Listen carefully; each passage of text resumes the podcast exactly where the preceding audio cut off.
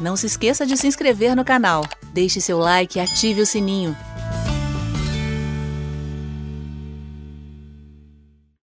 Outra coisa que você falou na sua pergunta, é, é porque são muitas coisas que você misturou num, num, lugar só. Você fala aí sobre apostasia por parte de líderes religiosos. Nós não temos um texto bíblico que diga que o surgimento do anticristo esteja associado a qualquer tipo de apostasia religiosa, tá? Isso aí é folclore evangélico. Não há textos que realmente digam isso. Há inferências, as pessoas, por raciocínio lógico, chegam à conclusão de que algumas passagens só podem estar falando sobre isso, mas não há uma indicação direta, não há textos diretos que falem sobre isso. Nós temos declarações genéricas, como, por exemplo, 1 Timóteo capítulo 4, versículo 1, quando Paulo menciona que nos últimos tempos alguns apostatarão da fé, dando ouvidos a espíritos enganadores, a ensinos de demônios, que etc, etc. Mas ele não está falando ali sobre a marca ou a, a, a tal da apostasia que acontecerá no último tempo. Não há nenhum texto que fale sobre a apostasia como uma coisa pré-definida, um, um, com um artigo definido, que indique um acontecimento é, de ruptura, uma coisa pontual que indique, não há nada disso. Há uma má interpretação de 2 Tessalonicenses, capítulo 2, versículo 3, que as pessoas confundem o significado da palavra apostasia naquele texto ali tá? Mas nós temos essas declarações genéricas de 1 Timóteo capítulo 4, nós temos Jesus também falando que pelo, pela multiplicação da iniquidade o amor de muitos se esfriará, e aí há textos que falam de forma genérica de como o mundo irá de mal a pior. Mas isso não é uma apostasia, porque a apostasia é, é, biblicamente falando, né, ou até mesmo pelo próprio significado da palavra, é um desvio, no caso, aposta, apostasia da fé, é um desvio daquilo, é, é, é o apostasia daquela pessoa que é crente e ela deixa de ser crente. Ela, ela crê no evangelho, crê na palavra, ela abandona a palavra para crer numa coisa que não é correta. Então, a Bíblia fala de forma genérica, mas não existe assim um acontecimento magnífico, extraordinário, pontual, do qual a Bíblia fala e que será a apostasia. Esse texto que eu mencionei, que é mal interpretado, segundo a Tessalonicenses 2.3, é usado, no meu ponto de vista, de forma equivocada tá? Porque o pessoal diz assim, ah, mas está escrito, eu vou até ler. O pessoal diz assim, está escrito é, em 2 Tessalonicenses que a, a, gente não se encontrará com o Senhor até que aconteça a apostasia. Eu até menciono no meu livro, não sei se você sabe disso, mas eu tenho um livro sobre o arrebatamento antes da tribulação. Ele está lá no meu site, inclusive está com preço promocional, tá, gente? Para adquirir os livros do Natan, acesse o site loja.natanrufino.com.br.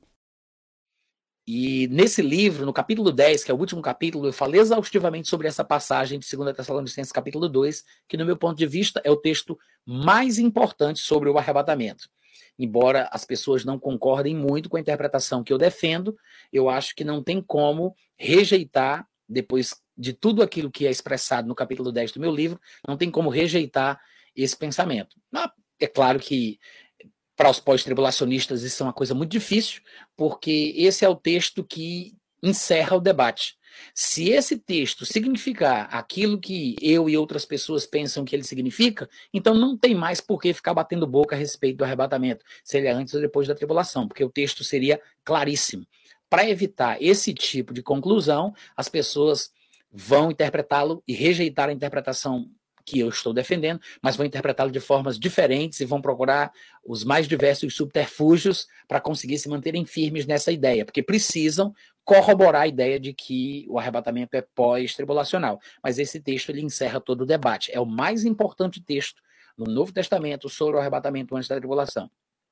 E aqui ele não está falando como as pessoas pensam. Eu vou ler o texto e vou dar a interpretação geral que algumas pessoas pensam que o texto está dando pelo uso da palavra apostasia, inclusive pós-tribulacionistas, tá? Eu faço essa citação, faço menções com a devida bibliografia, né, lá do meu livro, mostrando textos de pregadores que eu, que eu gosto, que são pré-tribulacionistas até. Tá? Mas infelizmente o pessoal não consegue perceber a besteira que é pensar dessa forma. Veja, aqui ele diz assim, no versículo 3 ele diz: Ninguém de nenhum modo vos engane, porque isto não acontecerá sem que primeiro venha a apostasia e seja revelado o homem da iniquidade e o filho da perdição. Então, você observa que ele está falando sobre a manifestação do anticristo, o homem da iniquidade, o filho da perdição. O anticristo é apenas um título entre os tantos que ele recebe. Cada escritor bíblico que chegou a falar sobre ele usou uma expressão ou outra. Não havia uma espécie de sindicato dos escritores da Bíblia para que todo mundo usasse a mesma expressão e o mesmo termo. Cada um falava de acordo com o seu tempo, a sua época e com a sua própria é, capacidade de argumentar. Então, os termos e as expressões usadas são diversas, mas quando nós observamos o contexto, sabemos que os textos estão falando sobre o mesmo personagem. Ele está falando do anticristo. Este homem da iniquidade, este filho da, per da perdição, que se opõe, que se levanta contra tudo que se chama Deus, obviamente, é o mesmo anticristo mencionado por Daniel, por Jesus, por Ezequiel e por, por muitos outros homens de Deus. No versículo 3, ele disse que ninguém de nenhum modo vos engane, porque isto não acontecerá sem que primeiro venha a apostasia e seja revelado o anticristo. O que muita gente não entende é o que ele diz: isto não acontecerá sem que primeiro venha a apostasia. Isto o quê? Isto o que está no finalzinho do versículo anterior, o que ele acabou de falar, não aquilo que está no versículo 1, que é o nosso encontro com o Senhor Jesus Cristo nos ares. Mas isto, no finalzinho do versículo 2, ele disse: Olha, no versículo 2 ele fala: Eu estou escrevendo isso aqui para vocês para que vocês não mudem de pensamento com facilidade pela influência de qualquer um, nem fiquem perturbados por espírito, por palavra, por epístola, como se procedesse de nós, supondo, olha, ele disse: não fiquem perturbados, supondo que o dia do Senhor chegou. Ou seja, que a tribulação começou. Dia do Senhor aqui não significa arrebatamento, não significa encontro com o Senhor Jesus Cristo. Afinal de contas, afinal de contas, o dia do Senhor é uma expressão é um termo usado na Bíblia que tem vários significados. Há, há, uma possibilidade de interpretação muito ampla. Vai depender do contexto onde a expressão aparece. Essa expressão aparece em contextos que nós chamaríamos de período de punição ou de demonstração da ira de Deus, que também é chamado de tribulação. Aparece em contextos de prosperidade, de restauração, de glória, que nós chamaríamos de milênio.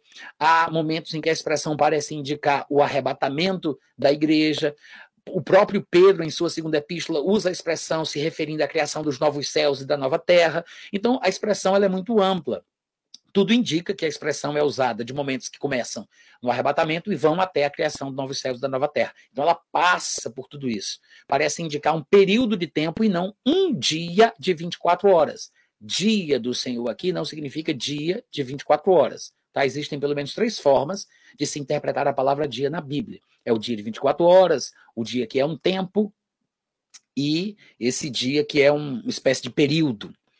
E nessa passagem, Paulo está dizendo: não, não fiquem perturbados, supondo que o dia do Senhor começou. Ou seja, não se perturbem se alguém disser que a tribulação está começando. Porque isto, o dia do Senhor, os aspectos punitivos do dia do Senhor, a tribulação, isto não acontecerá sem que primeiro venha a apostasia e seja revelado o anticristo. Aí as pessoas leem esse texto e dizem assim, viu aí? A Bíblia diz que vai acontecer uma grande apostasia no tempo do fim.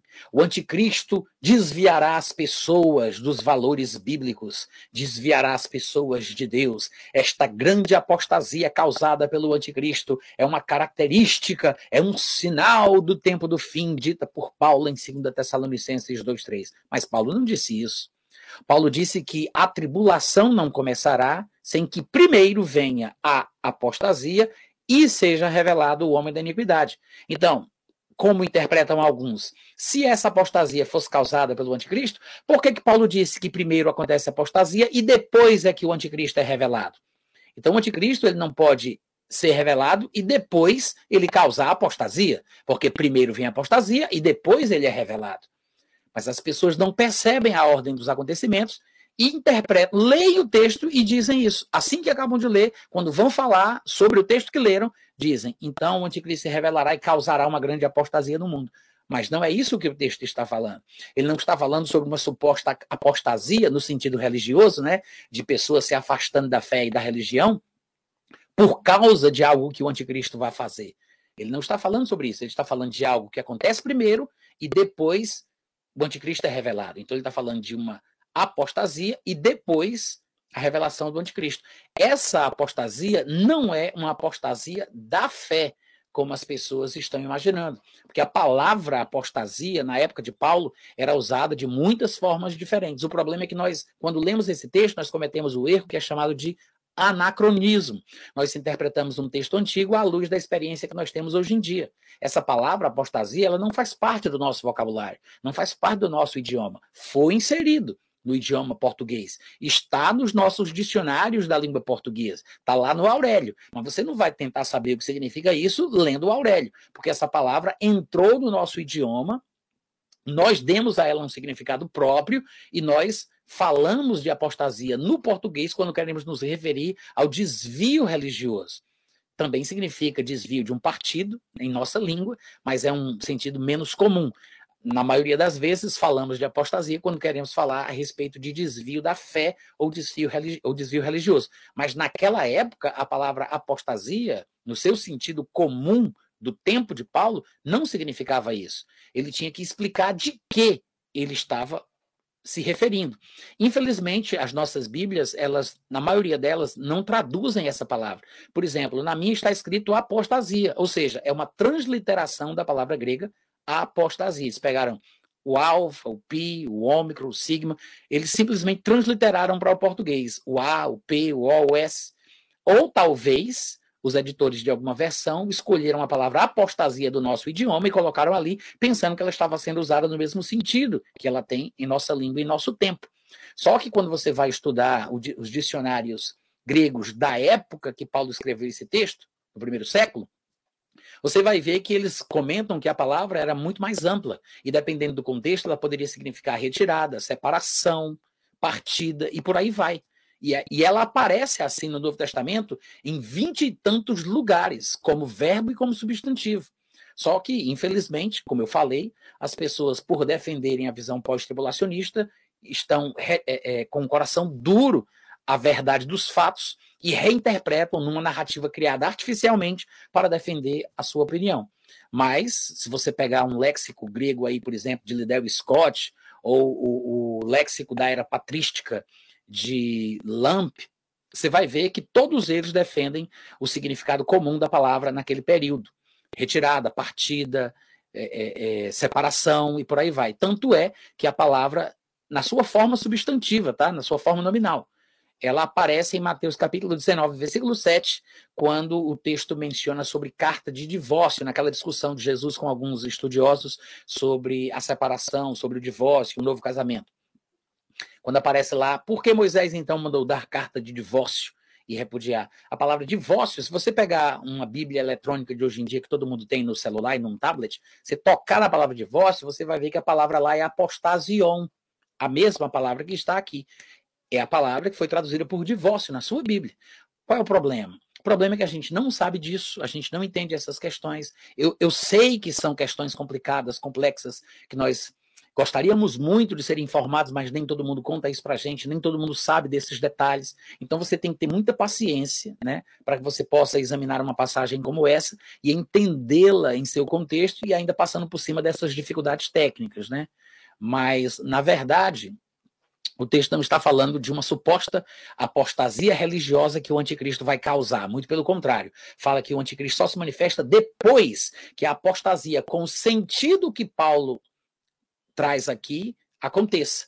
Paulo muito provavelmente está falando sobre a retirada do corpo de Cristo da terra, a retirada da igreja, e somente depois vai haver a revelação do anticristo. Ele não está falando sobre o desvio da fé que o anticristo vai promover. Ele está falando que o anticristo não consegue se manifestar enquanto não for retirado, enquanto não for afastado o corpo de Cristo. Então, a presença do corpo de Cristo na terra, porque o corpo de Cristo é preenchido pelo Espírito de Cristo, então a presença do Espírito de Deus através da igreja impede a manifestação do anticristo. Assim que a igreja for retirada e houver essa partida, o arrebatamento acontecer, aí sim será revelado o iníquo, o filho da perdição, e as outras coisas que se seguem aqui no capítulo 2 de 2 Tessalonicenses, né? Então, assim, você vê que são muitas coisas dentro da mesma pergunta que você fez, né?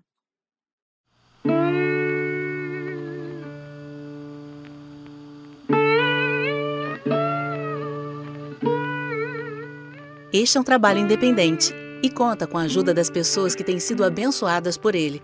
Se você quiser fazer parte do grupo de mantenedores desta obra, se informe das opções disponíveis na descrição deste vídeo. Agradecemos pela atenção e pelo carinho. Deus abençoe.